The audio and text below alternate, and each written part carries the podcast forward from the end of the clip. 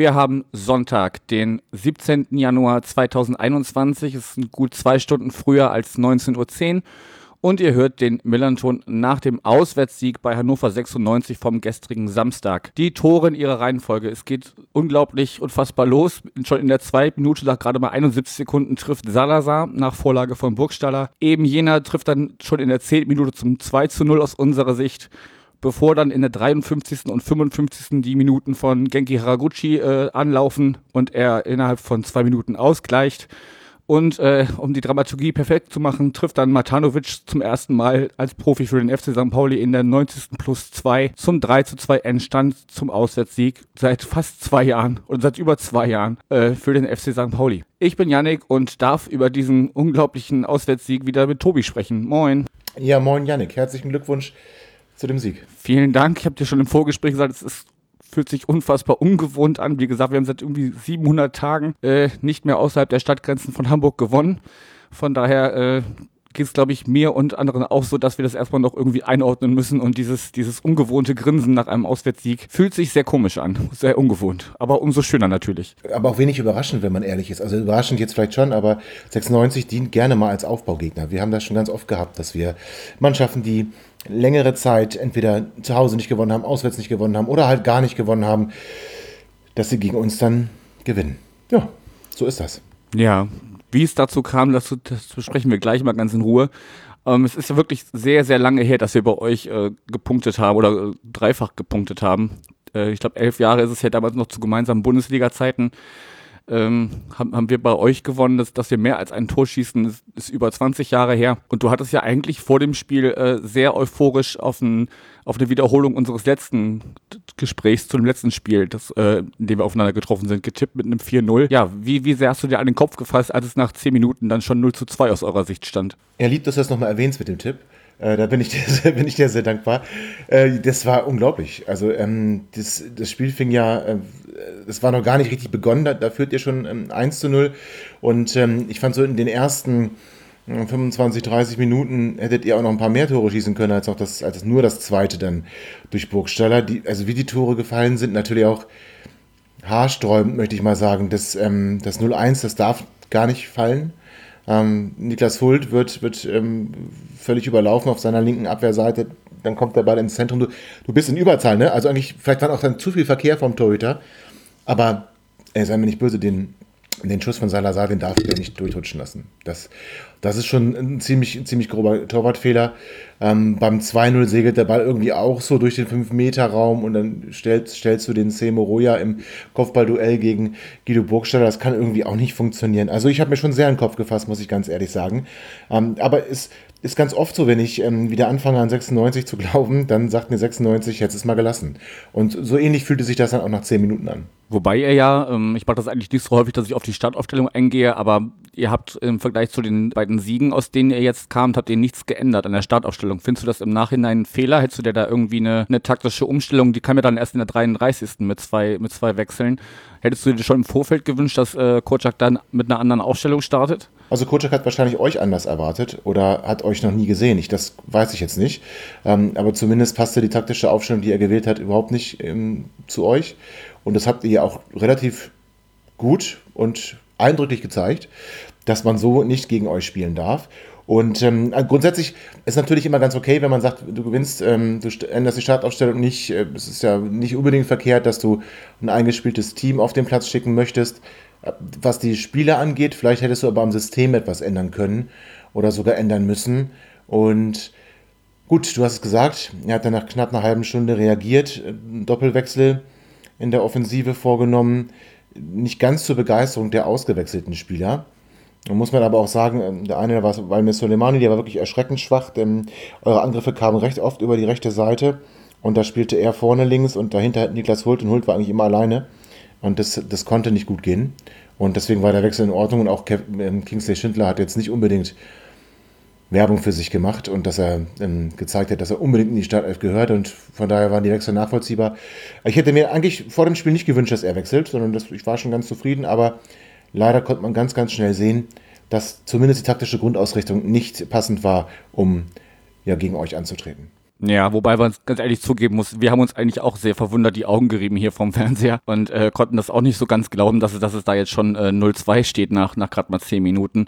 Und, und diese, dieser Blitztreffer in, in, in 71 Sekunden, das, du, du hast dich gerade hingesetzt, hast gerade dein Bier aufgemacht und schon ist das Ding im Tor. Es war irgendwie surreal. Wobei man halt auch sagen muss, dass wir wirklich ja von Anfang an losgelegt haben wie die Feuerwehr. Ähm, also so viel Spielfreude und so viel äh, Doppelpass und, und dann noch ein Lupfer über drei, drei Hannoveraner hinweg von Bubala irgendwie. Also rein vom, vom Spielerischen war das schon, schon wunderbar anzusehen aus unserer Sicht. Ja, glaube ich. Also ich kann es ja auch, ich sehe es auch so. Also ihr wart wirklich ähm, von der ersten Sekunde wart ihr sowas von da und äh, habt äh, wirklich gleich gezeigt, jeder, jeder, der bei euch auf dem Platz gestanden ist, hat gezeigt, dass er unbedingt ähm, ja, diesen Negativlauf, den ihr habt, durchbrechen möchte.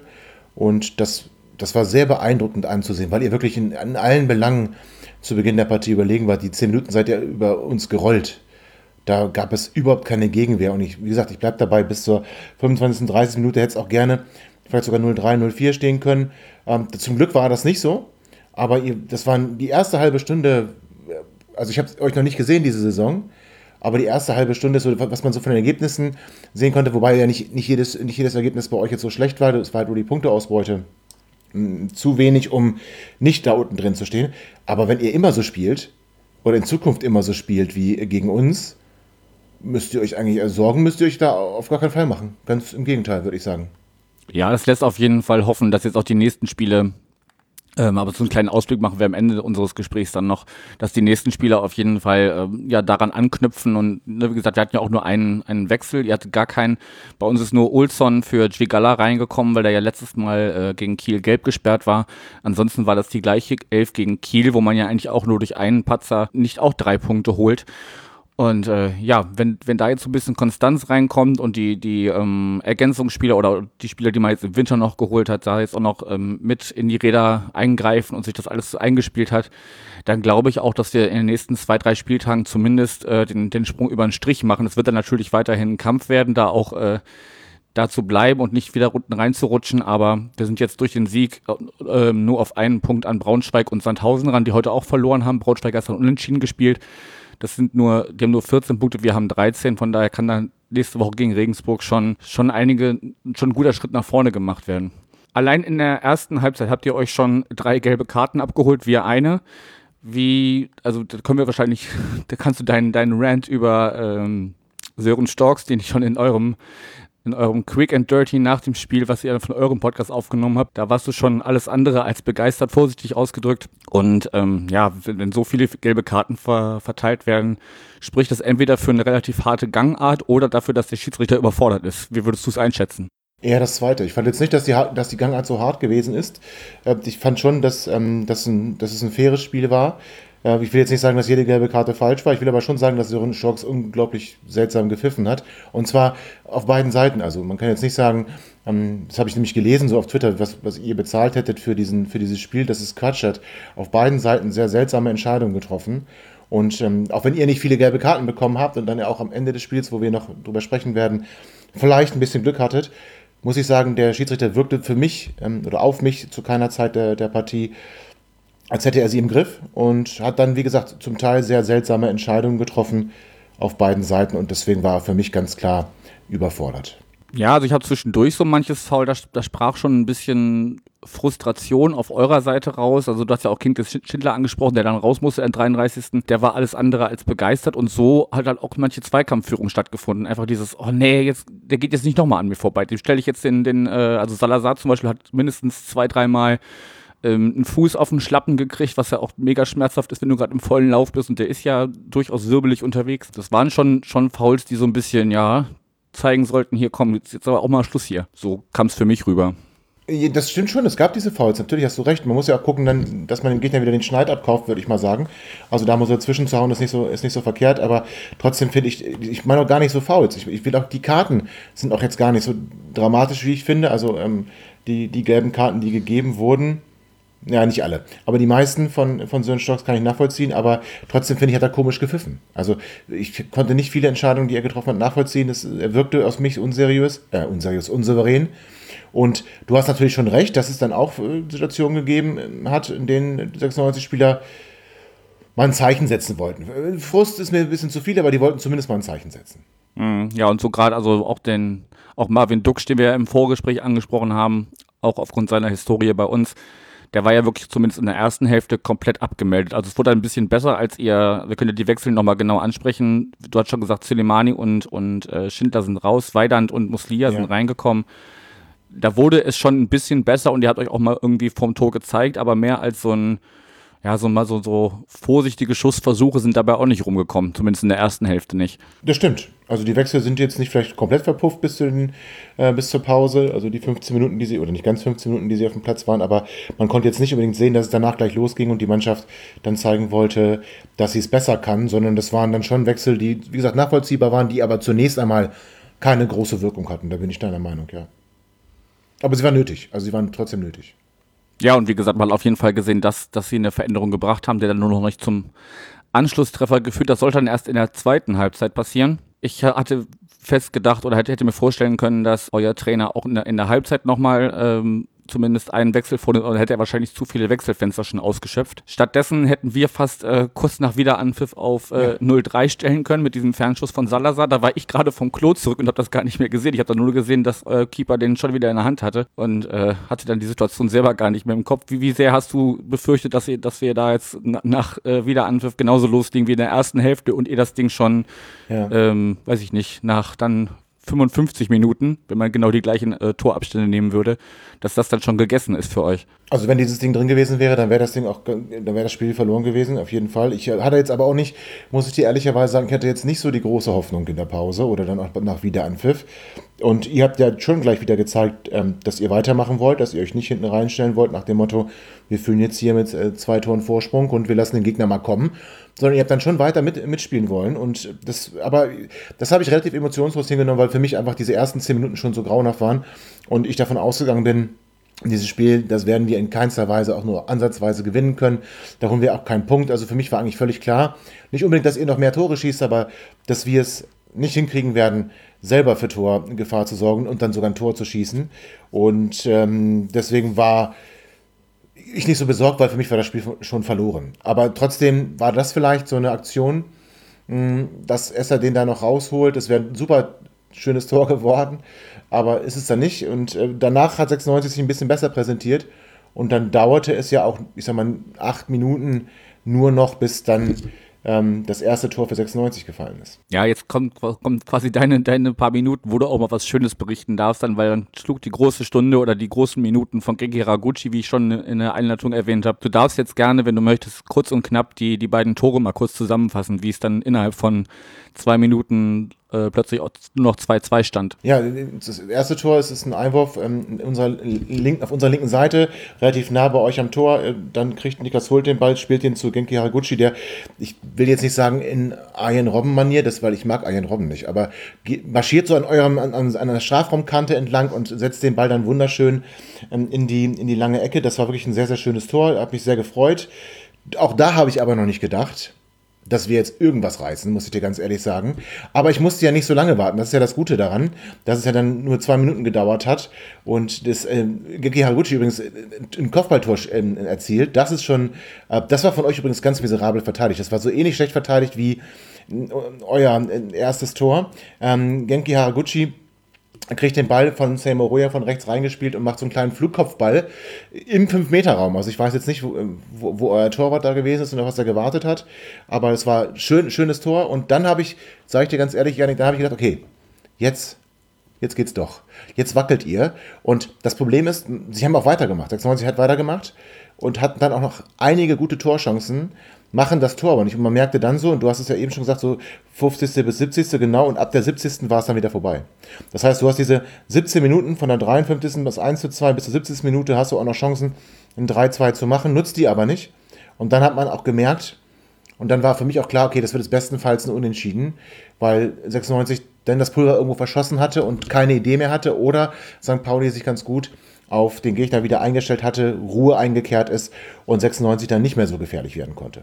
Ja, also ich erinnere mich vor allem an eine Situation in der 61. wo nacheinander Duxch und Kaiser ähm, versucht haben, das Tor zu treffen und beides Mal oh, wirft ja. sich Buballa da, äh, ja. als, als wenn es ihm vollkommen egal wäre, wo er, wo er das Ding abkriegt äh, oder ob er danach wieder aufsteht, äh, wirft sich da beides Mal in den Schuss. Also das war wirklich die, die Szene, wo ich gedacht habe, okay, jetzt, jetzt schenken sie uns hier das 3-2 ein. Ja. Das war auf jeden Fall, waren, waren äh, bange, bange 17, 20 Minuten bevor es dann, ähm, wir dann, ähm, also erst ist, ist Becker rausgegangen, wahrscheinlich weil er gelb belastet war. Leon Flack ist auch ein bisschen defensiver orientiert, also man hat da schon versucht, ähm, so ein bisschen defensive Stabilität reinzukriegen. Dann ist Schwigala für Salazar gekommen, auch nochmal ein bisschen defensiver orientiert dann alles sodass wir dann. Ja, dann, dann, ja, dann war es wieder dicht. Genau, sodass, sodass wir dann wieder Stabilität gefunden haben. Da hat, das hat auch äh, mein Kollege Tim schön in seinem taktischen Nachbericht, den werde ich auch in den Shownotes verlinken, nochmal analysiert, was da genau die, auch die ganzen taktischen, das ist ja gar nicht so mein Ding, aber soweit kann ich das dann doch nachvollziehen, dass es Sinn macht, wenn du, wenn du hinten anfängst zu schwimmen, dass du da so ein bisschen defensiver einwechselst. Ja, dann kommt wahrscheinlich eine der, der Situationen, über die wir auf jeden Fall noch ein bisschen länger reden müssen. Die Gelbrote für Biol heißt der Mann. Ich habe, wie gesagt, dein, euer, euer Nachgespräch schon, schon in eurem Podcast gehört. Du fandest es berechtigt, dass es da für ihn nicht mehr weiterging. Das ist eine gelbe Karte. So wie er da von hinten in den Mann geht, ist das eine gelbe Karte. Und ähm, dann ist das gelb-rot. Das ist, das ist eine völlig für mich völlig unstrittige Entscheidung, äh, die Sören Schurks da völlig richtig getroffen hat. Das muss gelb-rot für, für Jakabiol sein. Wer so in den Mann geht, muss eine gelbe Karte bekommen. Und wenn du gelb schon hattest, dann ist es eben gelb-rot. Und warum ist er, hat glaube ich von, ich guck mal kurz nach, während wir weiterreden. Er hat ja schon in der 41. Gelb gesehen. Warum hat äh, Kotschak ihn so lange noch auf dem Platz gelassen? Es gibt nicht wirklich eine Alternative. Es ist jetzt nicht so, dass Hannover 96 äh, so äh, üppig bestückt ist mit Spielern. Wir sind froh, wenn wir eine, einen Spieler pro Position haben, der die Qualität hat, vielleicht auch ein bisschen stärker zu sein als ein normaler Zweitligaspieler. Äh, das ist aber dann auch nur einmal der Fall. Und Jakabiol ist ein unglaublich wichtiger Spieler. Alleine durch seine Körperlänge kann er viel, viel Kopfballduelle auch im Mittelfeld gewinnen. Er ist auch gut im Spielaufbau, in der Spieleröffnung. Und dass ein Sechser mal eine gelbe Karte kriegt, ist, glaube ich, relativ normal. Aber er war jetzt auch nicht so, dass er ständig wieder in solche Situationen verwickelt war, dass man sagen könnte, der war ähm, am Rande der roten Karte. Und den musst du dann rausnehmen, weil er schon zwei, drei Situationen danach noch hatte. Nee, das nicht. Und also so ein Foul, das darfst du halt einfach nicht machen. Ja, und äh, ich glaube nicht, dass der Trainer ihn hätte da rausnehmen müssen vorher, weil es, wie gesagt, nicht die Situation gab, dass Jakabir so, so am Rande war, sondern dieses eine, diese eine Situation war einfach weit drüber und dann kann der Trainer, und das kann man nicht vorhersehen. So eine Grätsche ist unnötig und die hat dann auch ganz verdientermaßen zum Platzverweis geführt. Und da hattest du schon gedacht, ich greife dir jetzt mal wieder vor, weil, weil ich schon äh, gesagt äh, bei euch reingehört habe, äh, da hast du schon gesagt, okay, das verlieren wir jetzt noch. Also, ja, gut, klar. Also wie gesagt, da, da, ich eh nicht zu keiner Zeit außer die 17 Minuten davon ausgegangen bin, dass wir auch was holen können, ähm, passte das ganz gut, ne? Und mit zehn Mann, ich, ich, fand jetzt nicht, dass ihr, also ich hatte das Gefühl, ihr seid zufrieden mit diesem Punkt, bis zu diesem Zeitpunkt. Aber wenn du merkst halt, du hast den Gegner im Griff, also der wird jetzt nicht mehr so sonderlich gefährlich vor deinem Tor, und wenn doch, sind das dann eher ähm, klägliche Absch Abschlüsse, die dir keine großen Sorgenfalten machen müssen. Und dann kriegt der Gegner den Platzverweis in, auf einer zentralen Position. Da wird ein Spieler eingewechselt, der ähm, lange, lange nicht gespielt hat, äh, der auch im defensiven Mittelfeld nicht zu Hause ist. Pff, dann würde ich als Gegner auch sagen, jetzt versuchen wir es nochmal und dann kann man schon mal Sorge haben, ja. Ja, das Lustige ist, uns, also mir zumindest ging es genau andersrum und äh, alle, die noch äh, das Spiel gegen Dresden im Sommer 2019 in, vor Augen haben, da haben wir zur Halbzeit 3-1 geführt. Dresden war irgendwann einer weniger und haben noch das 3-3 raus, rausgeholt. Also in Überzahl sind wir eigentlich nicht sonderlich stark. Von daher hätte es, glaube ich, auch keinen gewundert, wenn es äh, dramatisch für uns geendet wäre und ihr trotz Unterzahl dann noch irgendwie das 3-2 gemacht hättet. Bevor wir gleich zu einer Situation kommen, die noch vor der gelb-roten Karte war, ähm, da räume ich dir aber einfach am Ende der Spielbesprechung Platz für ein, weil du da, glaube ich, auch ein bisschen ausholen musst. Eine Minute bevor ähm, äh, Biol runtergeflogen ist, kam Matanovic für Burgstaller und hat dann in der 90. plus 2 sein erstes Profitor für den FC St. Pauli gemacht. Ähm, ja, das war eine Situation, die darf eigentlich in so kurz vor Ende aus eurer Sicht nicht mehr passieren, oder? Nee, ich, äh, kann man kurz machen. Nee, die darf tatsächlich nicht passieren. Also ich freue mich natürlich für, für euren 17-jährigen ähm, ähm, Spieler und äh, herzlichen Glückwunsch für dieses, zu diesem Tor, aber das darf natürlich nicht, nicht, nicht fallen, das darf auf keinen Fall fallen. Es war natürlich, also weil du sagst, wir sprechen über die andere Szene noch, deswegen habe ich eben da auch nicht so drauf, ein, drauf Bezug genommen. Aber diese Kombination aus dem nicht gegebenen Elfmeter und der gelb-roten Karte, da war für mich dann klar, okay, das, da kriegen wir noch einen drauf. Und dass es dann natürlich jemand wird, der in, in seinem achten äh, Zweitligaspiel äh, aufläuft, wie gesagt, 17 Jahre, ähm, und dann einfach mal so ein so frei, ja, im 16er zum Schuss kommt, das darf nicht passieren. Das darf dir in der Nachspielzeit nicht passieren. 96 äh, hat anscheinend noch geglaubt, sie können doch noch irgendwie ein 3 zu 2 schießen und wollte sich nicht damit, oder man wollte sich nicht damit begnügen, den Punkt dann zu sichern. Äh, was ich finde ein Fehler ist, wenn du äh, diese beiden Nackenschläge hast und bist mit zehn Mann, dann solltest du zunächst dafür sorgen, dass du jetzt wenigstens diesen einen Punkt, der ja schon zur Pause fast unmöglich erschien, dass du den noch sicherst. Hat man aber nicht gemacht, hat euch viel zu viel Platz gelassen plötzlich und ihr habt dann zwar nur diesen, diesen einen Angriff, ja gut, aber der reicht. Ja, es wird zwei Minuten in der Nachspielzeit, ihr kommt nochmal vors Tor und der Matanovic macht einen schönen Schuss, macht ein schönes Tor. Ja, das. Ja gut, es passt zu dem, es passt zu diesem verkorksten, eigentlich, eigentlich verkorksten, nur mit so einem kleinen Hoffnungsschimmer versehenen Spiel. Ja, und trägt sich damit als jüngster Profi-Torschütze des FC St. Pauli in die Geschichtsbücher ein. Gut, jetzt hast du das Elfmeter schon angesprochen. Aus deiner Sicht hätte es einen geben müssen. Man hat so ein bisschen auch, auch im Nachgang Wiederholungen gesehen, wo gesagt wird, ja, unser, unser Torhüter Suganovic trifft da erst den Ball und sorgt für eine leichte Richtungsveränderung des Balls, aber Weidand geht dann halt doch durch eine deutliche Berührung von ihm zu Boden und ähm, in deinen Augen ist es nach wie vor ein klarer Elfmeter, ja?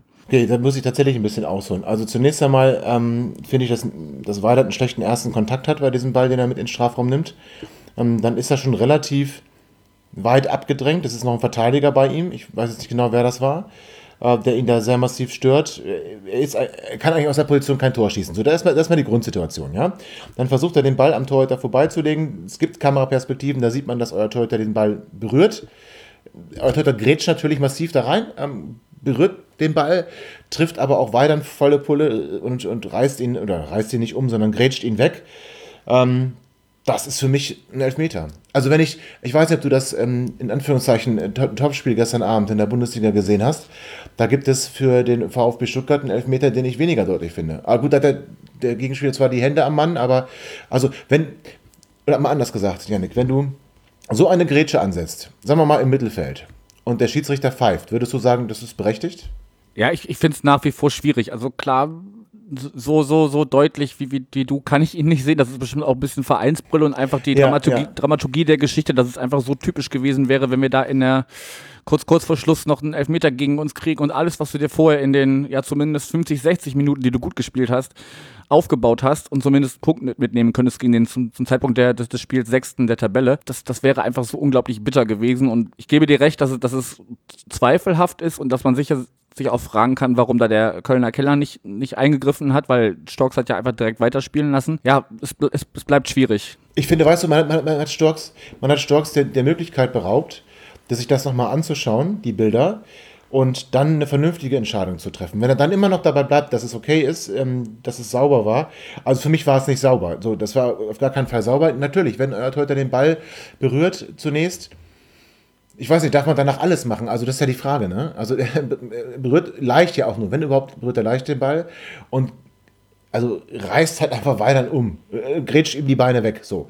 Das Weidern natürlich theatralisch fällt, okay, kann man, muss man nicht gut finden. Aber er wird getroffen, er geht zu Boden, es ist im, im 16-Meter-Raum, dann ist das für mich ein Elfmeter.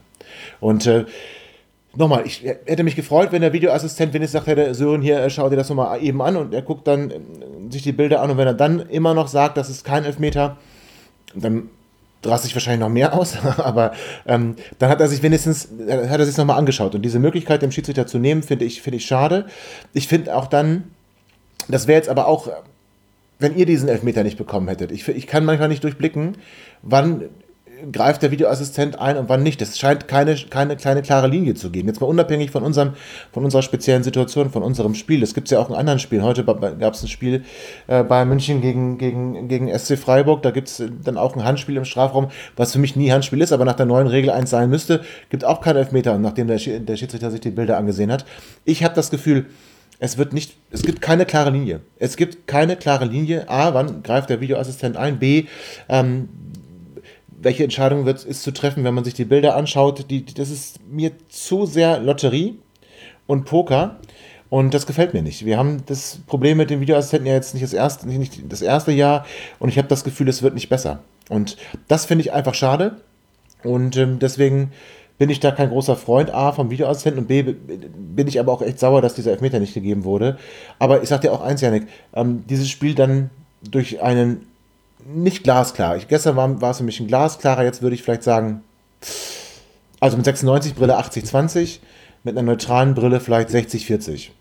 Ähm, so, da, so dann aber ein Spiel zu gewinnen, unter Umständen, wäre auch nicht okay gewesen, weil die, die 10 Minuten, die ihr hattet und auch dann, wie ihr euch gewehrt habt gegen das dritte Gegentor, so zwischen der 55. und 70. Minute, das verdient dann halt auch, dass man Punkte mitnimmt, in meinen Augen, ohne Vereinsbrille. Und diese, nur dann halt diese nicht gegebene Elfmeter, die gelb-rote Karte, das war halt dann zu viel. Und dann, dann schießt ihr noch ein Tor. Das hätte es jetzt in meinen Augen nicht gebraucht. Aber eine Punkteteilung wäre in meinen Augen dann gerecht gewesen. Ich hätte den Elfmeter genommen, den müssen wir auch erstmal reinmachen, aber hätten wir ihn reingemacht, hätte ich mich auch gefreut. Ein 2-2 wäre mir persönlich noch ein bisschen lieber gewesen. Das ist klar und natürlich vor dem Spiel hätte das wahrscheinlich keiner von euch gekauft, aber nach dem Spielverlauf hätte man sich über einen Punkt sicher nicht beschweren dürfen. Nein, gefreut. Man hätte sich freuen müssen. Letzten Endes nach dem Spielverlauf hätte man sich freuen müssen. Und ähm, aber wie gesagt, für euch ist natürlich das noch, noch viel geiler. Du, Nachspielzeit. Und das war für euch wahrscheinlich auch so ein Wechselbad. Gott, gibt er jetzt Elfmeter, gibt er nicht Elfmeter? Okay, er gibt keinen Elfmeter, wunderbar.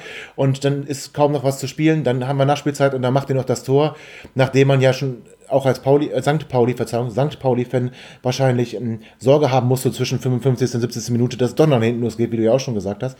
Das muss natürlich ein super Erlebnis gewesen sein und da freue ich mich sehr für euch. Ja, danke schön. Du, du, schreibst es ganz gut. Man ist da wirklich sehr, ähm, also gerade diese, diese Drangphase eurerseits, da haben wir schon gedacht, okay, also erstmal reißt du dir in zwei Minuten alles ein, was du dir in der ersten Halbzeit erspielt hast und eigentlich kannst du dann schon kurz nach Wiederbeginn mit, mit 3-0 führen und dann, ja, passt du mal ein paar Minuten nicht richtig auf oder verteidigst, verteidigst schlampig und dann, dann steht es plötzlich nur noch 2-2. Und von dem her, also ich glaube, es ist einfach so, es gab schon, das habe ich ja auch, als ich bei euch zu Gast war, gesagt, es gab so viele Spiele, wo sie gut gespielt haben und sich nicht belohnt haben oder nur einen Punkt geholt haben, wo auch mehr drin gewesen wäre oder sogar noch verloren haben, obwohl sie sich einen Punkt verdient hätten. Von daher war es, glaube ich, gestern einfach ein Spiel, wo mal dieses Quäntchen Glück, was du auch eigentlich einfach brauchst, wenn du da unten im Keller drin bist, das war gestern auf unserer Seite, das hat auch unser Trainer gesagt, dass es am Ende auch ein bisschen glücklich war, aber dass er durchaus natürlich klar zufrieden ist und äh, genau Matalovic für sowas, für sowas reingeschmissen hat, damit da vorne noch ein bisschen Torgefahr entsteht. Er hat nicht, also zumindest hat PK danach gesagt, dass er nie äh, darauf gespielt hat, dass es dass ein 2-2 reicht, sondern dass sie durchaus noch versuchen wollten, ähm, vorne zu treffen, was ja auch gelungen ist und klar. Ähm, wie gesagt, es, es, fühlt sich immer noch unwirklich an. Ich muss mir immer noch die Augen reiben und dieses Grinsen im Gesicht ist irgendwie sehr, sehr ungewohnt, wenn du so lange ähm, nicht auswärts gewonnen hast. Und schon, wie gesagt, ich war ja mit meinem 2-2 das war ja auch mehr Hoffnung als, als Sicherheit bei meinem Tipp vor dem Spiel. Und dass es jetzt 3-2 aus unserer Sicht geendet ist natürlich äh, sehr schön und wie gesagt macht Hoffnung, dass wir uns da zu Beginn der Rückrunde vielleicht unten rauskämpfen. Ich wünsche es euch zumindest. Also verdient hättet ihr es, wenn, wie gesagt, wenn ihr immer so auftretet, wie ihr es gestern getan habt, dann sollte da auch, also Abstieg kann gar kein Thema sein, sondern dann kann man, jetzt wollen wir nicht übertreiben, aber im gesicherten Mittelfeld werdet ihr auf jeden Fall einlaufen. Das ist eine Mannschaft, die will, das ist eine Mannschaft, die, die echt Herz gezeigt hat. Das hat mich total überzeugt, muss ich ganz ehrlich sagen. Jetzt kann ich auch verstehen, dass man sagt, den Trainer behält man, weil eine Mannschaft, die so spielt, da kann es nicht, ähm, da kann nicht der Trainer äh, in Frage gestellt werden, in meinen Augen. Also es war interessant zu sehen, wie sehr ihr lebt und wie sehr ihr wollt und wie sehr ihr brennen könnt.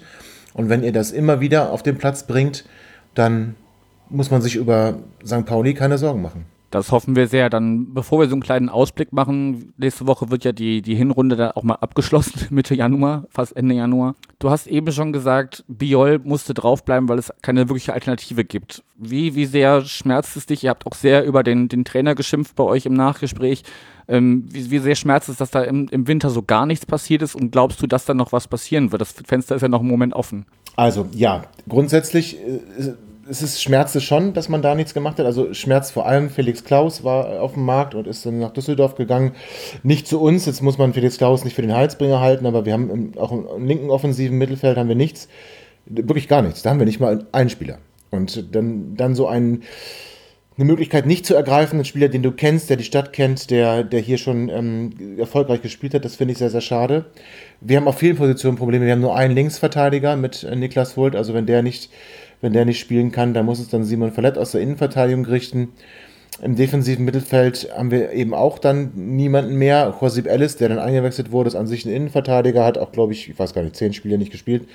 Also, ja, also es, ist, es schmerzt schon. Ich glaube nicht, dass noch was passiert. Äh, also es ist so komisch. Du, Martin Kind hat vor drei Spielen gesagt, wir warten jetzt mal das Sandhausen-Spiel ab und wenn wir dann gewinnen, können wir mal über neue Spieler nachdenken. Und wenn wir da verlieren, dann ist eigentlich der Aufstieg sowieso vorbei. So. Dann gewinnt man dieses Spiel, dann sagt er, ja, okay, jetzt gucken wir aber nochmal das nächste Spiel uns an.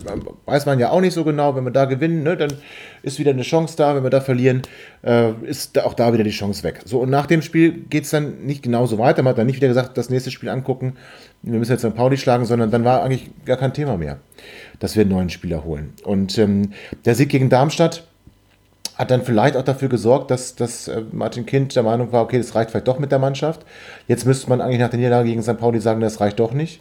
Vor allem, weil wir jetzt mit äh, Jakabiol, der im nächsten Spiel gesperrt ist, dann ist äh, Marcel Franke, hat seine fünfte gelbe Karte bekommen, ist auch gesperrt im nächsten Spiel.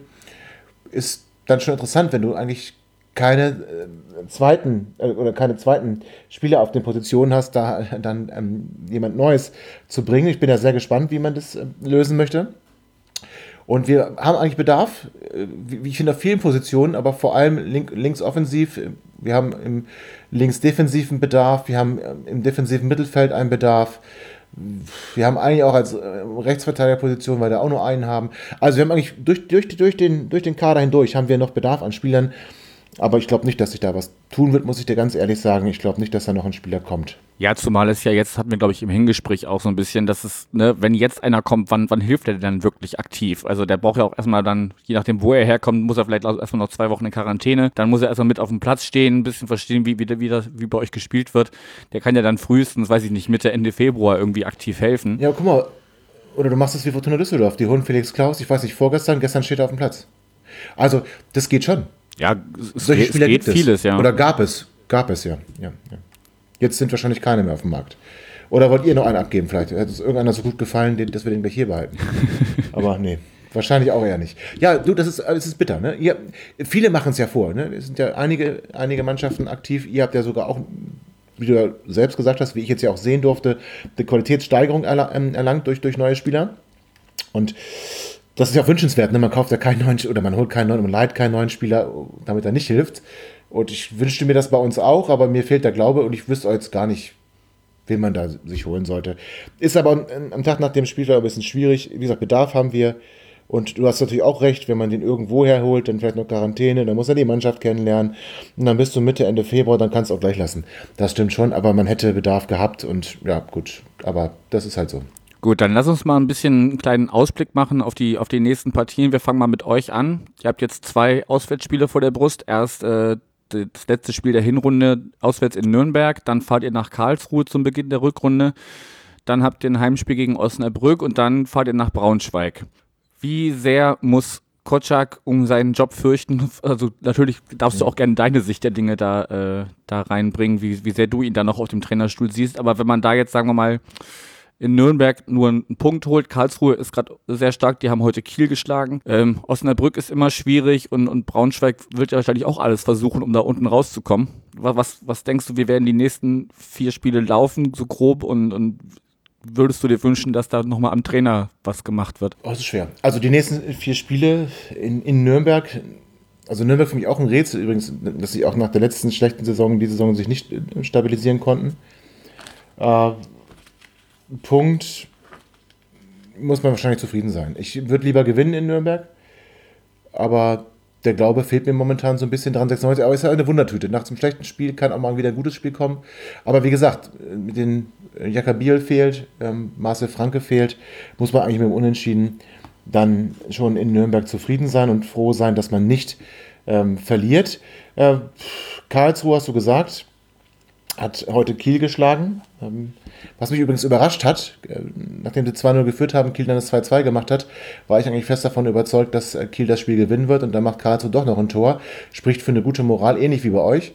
Und dass macht mir Sorge, ehrlich gesagt. Äh, ist kein Selbstläufer. Das Hinspiel haben wir noch relativ souverän gewonnen. Muss beim Rückspiel nicht so sein. Kann man verlieren in Karlsruhe, muss ich ganz ehrlich sagen. Osnabrück muss man schlagen. So. Also, ich will mich jetzt nicht überheblich anhören, aber grundsätzlich müsste man Osnabrück ähm, schlagen in einem Heimspiel und das im Derby kann dann halt alles passieren. Und wenn es wirklich schlecht läuft, du verlierst in Nürnberg, du verlierst vielleicht auch in Karlsruhe, holst nur einen Punkt gegen Osnabrück und fährst dann mit so zittigen Beinen nach Braunschweig, möchte ich eigentlich nicht darüber nachdenken. Das Derby dürfen sie auf keinen Fall verlieren. Und dann ist auch der Trainer mir eigentlich fast egal. Also ich glaube nicht, dass es, also ich, ich mag ihn nicht besonders, habe ich ja schon gesagt. Mhm. Für mich kann er auch gehen, auch das ist okay. Ich habe ne, tatsächlich, fehlt mir der Glaube, dass wir eine vernünftige Alternative finden, dass jemand das sich hier antun möchte und dass die Entscheider überhaupt in der Lage sind, den richtigen Mann zu finden.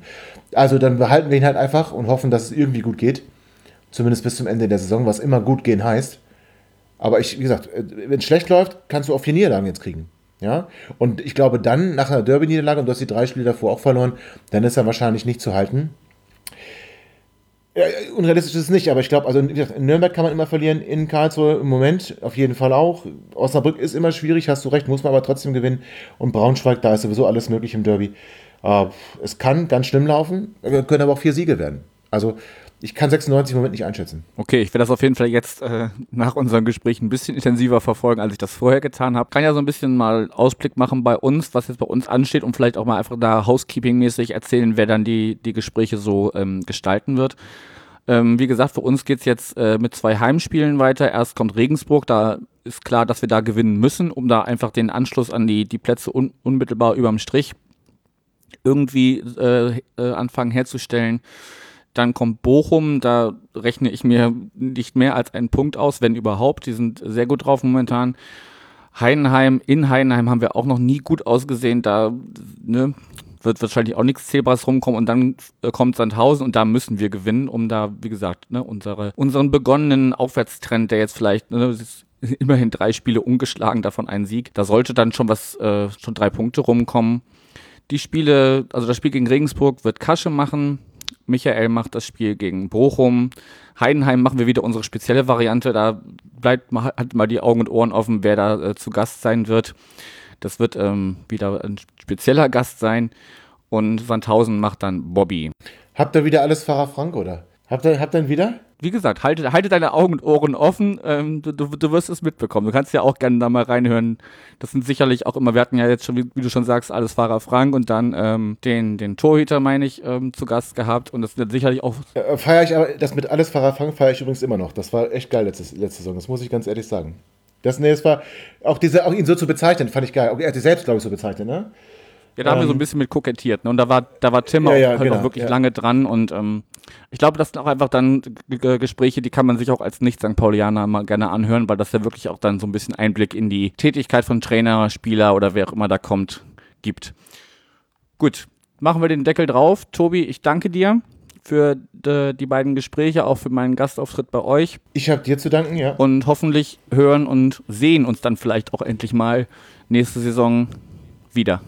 Sehr, sehr gerne und ihr, ihr bleibt äh, weiterhin gesund bitte und spielt eine ordentliche Runde zu Ende. Ähm, es war schön, euch zuzusehen. War dir sowieso immer wieder schön. Das ist ja nicht das erste Mal, dass wir miteinander zu tun haben. Und freue mich da auch schon auf die nächste Saison, äh, denn wir beide werden wohl eher nicht in einer anderen Liga spielen. Ja, dann äh, gebe ich doch die, die Wünsche auf jeden Fall zurück und äh, ja, mach's gut, bleibt gesund und, und euch danke fürs Zuhören. Passt auf euch auf. Forza St. Pauli. Bis dahin.